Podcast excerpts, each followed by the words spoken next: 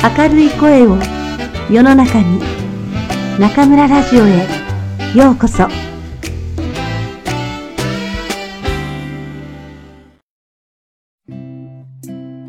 うちの猫に限って、加藤よし子。めちゃ猫好きと猫との固い絆。猫との交流が台所内で行われるとき、猫はいつもとは違った可愛さを発揮する。つまり、猫特有の、あんたはあんた、私は私主義など、まるで辞書にないような顔をして、ベタベタの甘えん坊に変身する。普段、外で会って、よっと声をかけても、こんなブス知り合いじゃないみたいな顔をされ、たく傷つく身としては、あのがむしゃらな愛情表現は、もうたまらないくらいに可愛いのだ。足にまとわりついていつまでも離れないから、ちょっと移動しようとすると、必ずと言っていいほど、猫の足か尻尾を踏む。と、うぎゃーと怒る。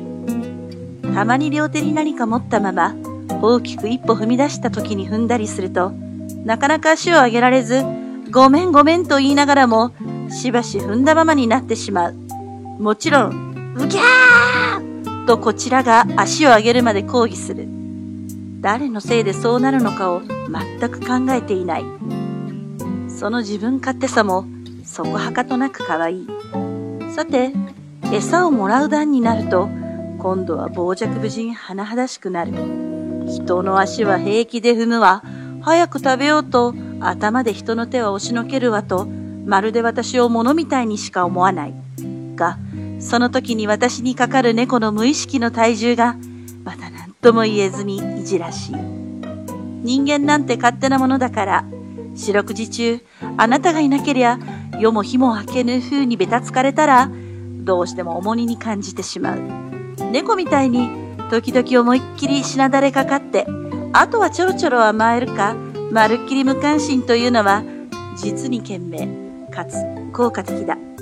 愛おしさはいつも新鮮に同じ力で、私の胸を締め付ける。猫に倣って、私も男には猫のように接することにしているのだが、まるで効果がないところを見ると、スタート地点が違っているらしい。猫は私との間に基本的に愛情のルートを持っているのだ。いや、私というより人間との間にと言うべきだろう。猫は何千年も昔からペットとして飼い主である人間との間に愛情ルートを築き続けているのである。猫と人間との赤い糸。それはどんな糸なのかたぐってみることにしよう。なぜ猫は人間になれるのか。なぜ良きペットになりうるのかについて。猫は猛獣だからこそ人間になれる。ペットになる動物は多いが、人間と心底心の絆を結べる動物はあまり多くない。魚だって小鳥だって、飼えば可愛いことには違いがないのだが、魚は慣れると言っても、それは逃げないという程度で、向こうから積極的に人間に近づいて交渉を持とうとはしない。小鳥はもう少し人と交渉を持つが、いくら手乗りにしたところで、十分に感情の機微を伝え合うことはできない。いずれも、どこか物足りない。魚は水中で生活し、小鳥は翼で空間を飛ぶから、仲間意識が持てないのかもしれないとも思う。なんといっても、哺乳類のペットが一番親近感が持てる。しかし、同じ哺乳類を比べてみても、やっぱり猫に勝る強い心の絆の持ち主は見当たらない。例えば、人間と一緒に生活するのに、あまり不都合のない大きさのもので、ヤギを飼ったとしてみよう。小ヤギのうちは人間の後をくっついて歩くし、呼ぶと飛んでくるし、人間を相手に古尺にも頭突きを仕掛けてきたりと、十分に可愛いペットとして通用する。しかし、大人になってからは、餌の時間以外はほとんど人間に依存しない。一日中、つくねんと、何を考えてるのか知らないが、口をもごもごさせながら、日向ぼっこばかりしている。甘えてすり寄るでもなし、何かを話しかける風でもなしで、猫の慣れ方とは運命の差だ。家族の一員として生活を共にするには物足りない。こう考えてみると、いかに猫が人間になれるか、心の奥まで入り込んでくるかがよくわかる。ところで、それはなぜか。京都大学理学部教授の日高俊隆氏によると、猫は猛獣なのに人間になれるのではなく、猛獣だから人間になれる。猛獣と猫のイメージは合わないと思うかもしれないが、猫をそのまま大きくしていけば虎と同じになるのだから、猫も立派な猛獣である。猛獣とはつまり肉食動物のことなのである。肉食動物の子供は独り立ちできるまでに長い期間を要するものだ。生えている草を食べればいい草食動物に比べ、一人で獲物を取れるようになるにはかなりの訓練が必要なのだ。独り立ちできるまでは親のそばにいて、いろいろと面倒を見てもらわなければならない。要するに、肉食動物は草食動物に比べ、親への依存性が強いのである。この依存性が人になれる理由だという。人間を自分の親として見ているということなのだ。確かに、猫が甘える時の仕草は、子供が親猫に対してする仕草と同じである。喉をゴロゴロ鳴らすのは、おっぱいを飲んでいる時のものだし、尻尾を立てて脇腹をこすりつけてくるのは、もともと親猫が取った獲物をねだる時の仕草だと言われる。猫は自分が大人になろうと、子を持つ親になろうと、自分の親に対する依存性を人間に対して持ち続けるのだ。人間が餌を与え続けるのだから、独り立ちしないのも当たり前なのかもしれない。猫はいつまでも自分を子供だと思い、飼い主を親だと思い続ける。例えば、飼い主が子供、猫が大人であったとしても、この関係は変わらない。そこに人間と猫の親密な関係が生まれる。犬も肉食動物だから同じことが言えるだろう。でも犬は元来、群れを作って生活する動物で、猫は単独生活者だ。だから大人になった犬は、飼い主を群れのリーダーとして見る、という要素を持っている。その点、猫にとっての集団生活は、親と子供だけに限られる。猫にとって飼い主は母親の代わり、疑似母親でしかないのである。猫は人間の母性本能をくすぐる。猫が人間になれる理由は分かった。台所でのわがままぶりも納得できる。今度は、なぜ人間が猫をペットに選ぶのか。つまり、なぜめちゃ猫好きになる人間が存在するのかを考えてみよう。犬好きという言葉があまりピンとこないということからもわかるように、めちゃ猫好きというのは見境もなく、何かにつけ、猫かわいいを連発する人種のことだ。そうは言っても決してそういう人種を馬鹿にしているのではない。私だって、子猫がクークーと寝ている姿などを見ると、可愛さのあまり、くしゃくしゃに丸めで食べてしまいたい衝動に駆られる。でも、そんなことはできないから、子猫の脇で身もだえする。誰が見たって見境があるとは思うまい。イギリスの動物学者、デズモンド・モリスは人間が可愛いと思う条件を指摘している。彼の説によると、それは小さくて無力で柔らかくて暖かく、顔も体も丸っこく目が大きいことだという。これは人間の赤ん坊をはじめ、哺乳類、鳥類の子供に共通した特徴である。産毛はぽやぽやと柔らかく、顔もぽっちゃりと丸い。ひよこと鶏、虎の親と子などを思い浮かべればわかるだろう。哺乳類や鳥類は親が子供の面倒を見る動物だ。親の世話なしでは子供は生きてはいけない。そういう子供は親とは違う体つきをしている。親が面倒を見ない爬虫類や魚は小さいだけで親のミニチュア版である。この子供特有の形態は、私は子供です。保護してください。という信号なのだ。そういう信号をキャッチすると、親は保護したいと生理的に感じる。簡単に言うと、人間も含めた哺乳類と鳥類は同じ信号で母性本能をかき立てられるわけである。そこで猫だが、猫こそこの信号を大人になっても発信し続けているのである。小さくて柔らかくて顔はぺしゃんこで丸く目が大きい。猫は幼児の可愛さも持ち続ける。猫好きが母性本能を元来備えた女性に多いのも当然である。あの、猫かわいいは全く理性的な反応なのだ。猫は人間にとって子供の代わり、疑似子供。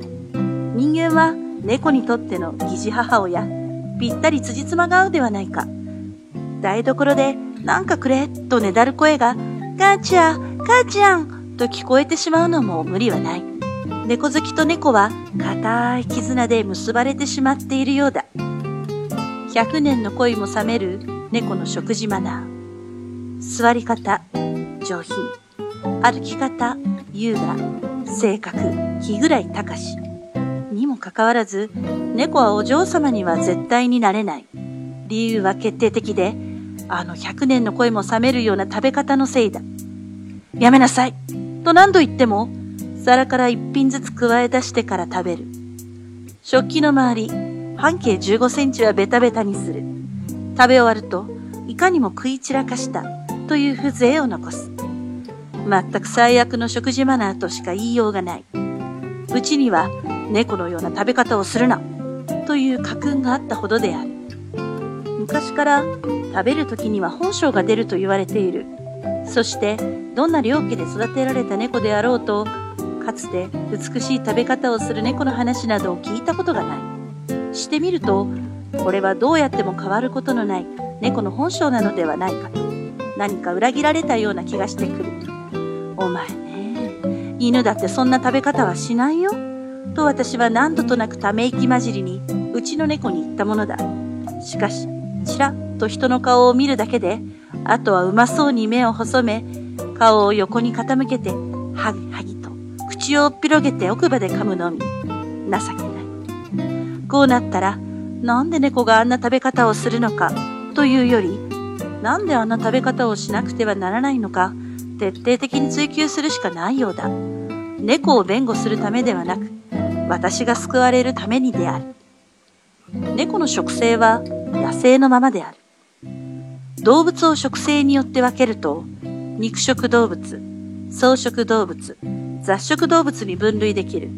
肉専門に食べるのが肉食動物で、元来、犬や猫の仲間はこの中に入る。ただ、飼い犬や飼い猫は人間に飼われてきた長い歴史の中で雑食化した傾向にある。つまり、今では穀類や野菜などの植物質のものも食べるようになってきている。しかし、である。その傾向は犬の方により強く、猫にはあまり現れていない。強いて言うなら、犬は人間との生活の中で変化してきたのに、猫は昔のままなのである。例えば歯である。食性の違いは歯の形態に現れるものなのだが、猫の歯は未だに生粋の肉食動物なのである。肉食動物の奥歯は肉を切り裂くのに便利なように鋭く尖っていて、列肉歯と呼ばれている。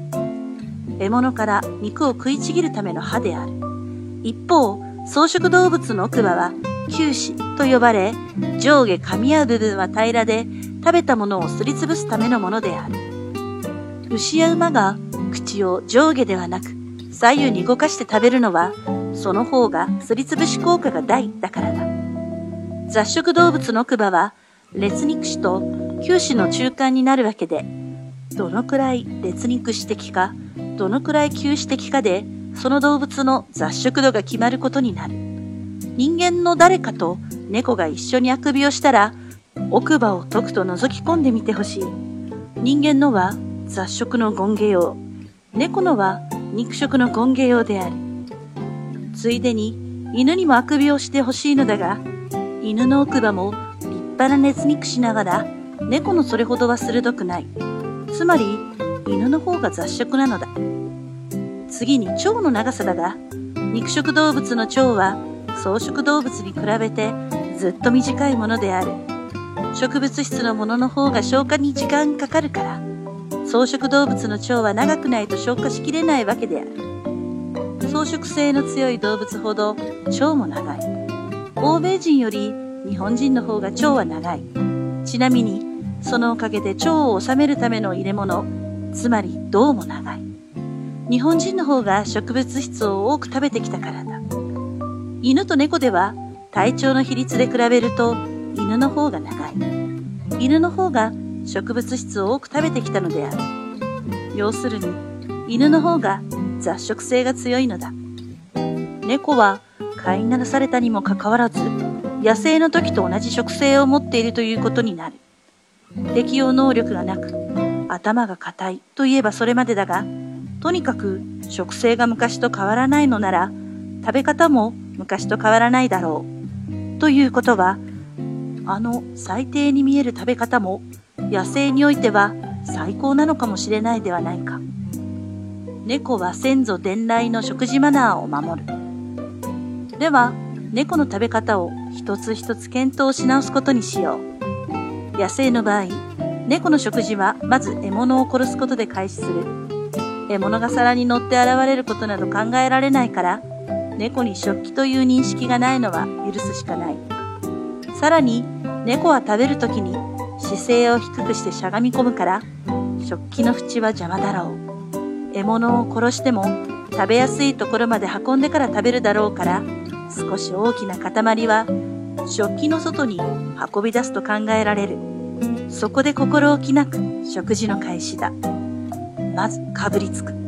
とりあえず加えた分を獲物の本体から外すために首を振る。人間が与えた食事の場合、周りにクズが飛び散るのは必死。